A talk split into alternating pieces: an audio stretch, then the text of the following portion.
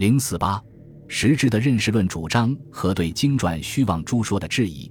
对于知识来源问题，王充否认生而知之的观点。他认为感觉是认识的基础，知识源于后天的学习。他论说：“不学自知，不问自晓。古今行事，谓之有也。故智能之事，不学不成，不问不知。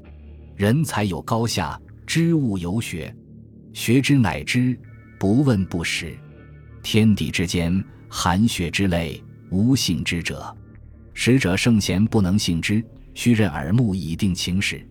用认识论划开了与先验论的界限。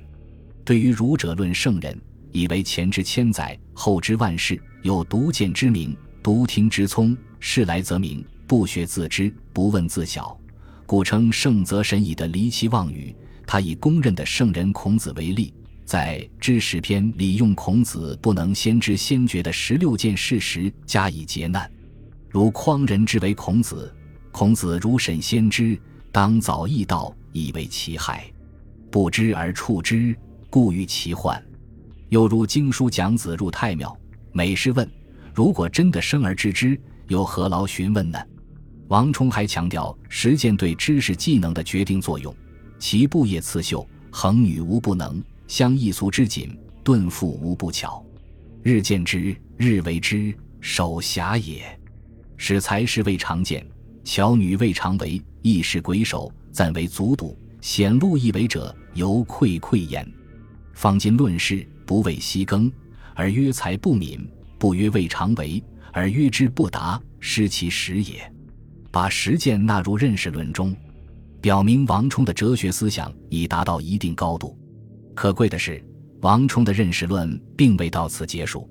他强调感觉经验的重要，也看到了直观感觉的局限性，因而提出要想得到正确的知识，还必须经过一个魁端推类、以心而圆物的逻辑推理和思维判断过程。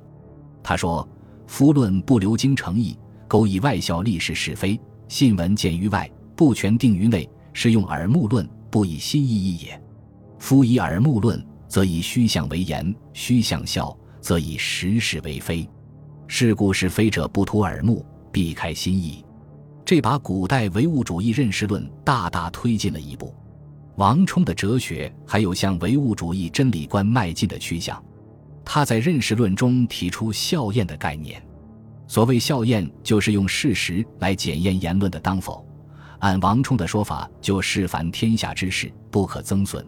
考察前后，效验自列，自列则是非之时有所定矣。因此，他主张凡论事者为时不引效验，则虽干议反说，众不见信。效验论的提出，使王充本人即获益匪浅。他提高了王充辨别是非的能力，也增强了他论定是非的力量。王充用以心而圆物和效验的方法。展开了对儒家经传中虚妄失实之处的质询与攻解。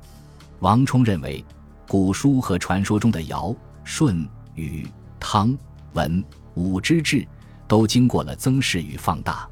他在《论衡》的禹增、儒增、易增等篇章中，列举了很多经传和传说中美化上古之事的实例，加以反驳。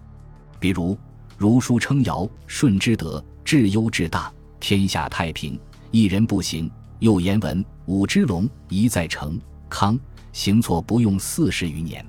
王充指出，尧舜虽优，不能使一人不行；文武虽盛，不能使行不用。言其犯行者少，用行稀疏，可也；言其一人不行，行错不用，增之也。他论道：夫能使一人不行，则能使一国不伐。能使行错不用，则能使兵寝不失。按尧法丹水，顺征有苗，四子服罪，行兵设用。成王之时，四国篡叛，怀疑、徐荣并为患害。夫行人用刀，伐人用兵，罪人用法，诛人用武。五法不疏，兵刀不易，巧论之人不能别也。夫得列故用兵，犯法故施行。行之与兵，犹足与义也；行之与兵，权重尽邪，其实义也。尧、舜、文、武，既然大动干戈，四处征伐，怎么可能一人不行，行错四十余年呢？对于所谓尧、舜之民，可比物而封，武王伐纣，兵不血刃；尧、舜之简，毛瓷不简，彩船不着等，他都认为是夸大其词。他正确的阐明这些说法的本意是要褒美先王，但是为言不义，则美不足称；为文不渥，则诗不足褒。夸张虚美是起不到预期宣传效果的。王充在批判好包古而毁今。少所见而多所闻的尊古卑今之论时，表述了今生于古的历史发展观点，指出禹称上世之人动长较好，坚强长寿百岁左右；下世之人短小露丑，夭折早死。上世之人质朴易化，下世之人文博难治。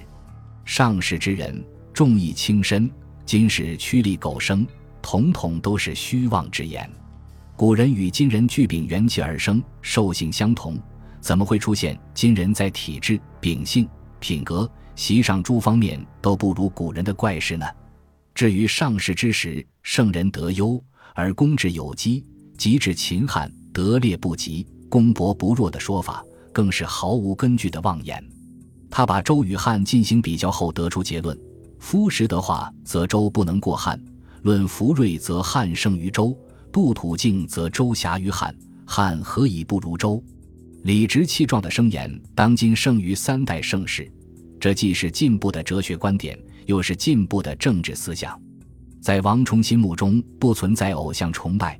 他认为，既然圣贤之言上下多相违，其文前后多相法者，那么苟有不小解之间，追难孔子，何伤于义？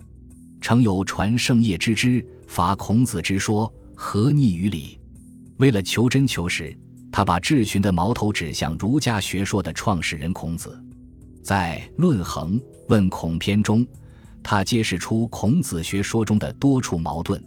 比如子贡问政，子曰：“足食，足兵，民信之矣。”曰：“必不得已而去。”于斯三者何先？曰：“去兵。”曰：“必不得已而去。”于斯二者何先？曰：“却是自古皆有死。”民无信不立，这里说信是最重要的。可是，在另一处，孔子的说法却有不同。子是谓然，子仆。子曰：“数矣哉？”曰：“既数矣，又何加焉？”曰：“父之。”曰：“既父矣，又何加焉？”曰：“教之。”那么，于然子先父而后教之，教子共去时而存信，时与父何别？信与教何异？二子书教所上不同。孔子为国，亦何定哉？不论孔子说话时的背景和意志如何，这个外在矛盾是被王充敏锐地捕捉到了。其他反诘大都类似。如果细加研讨，应该说王充是用逻辑方法吹求孔子宏大思想体系中的细小纰漏，未免得其小者。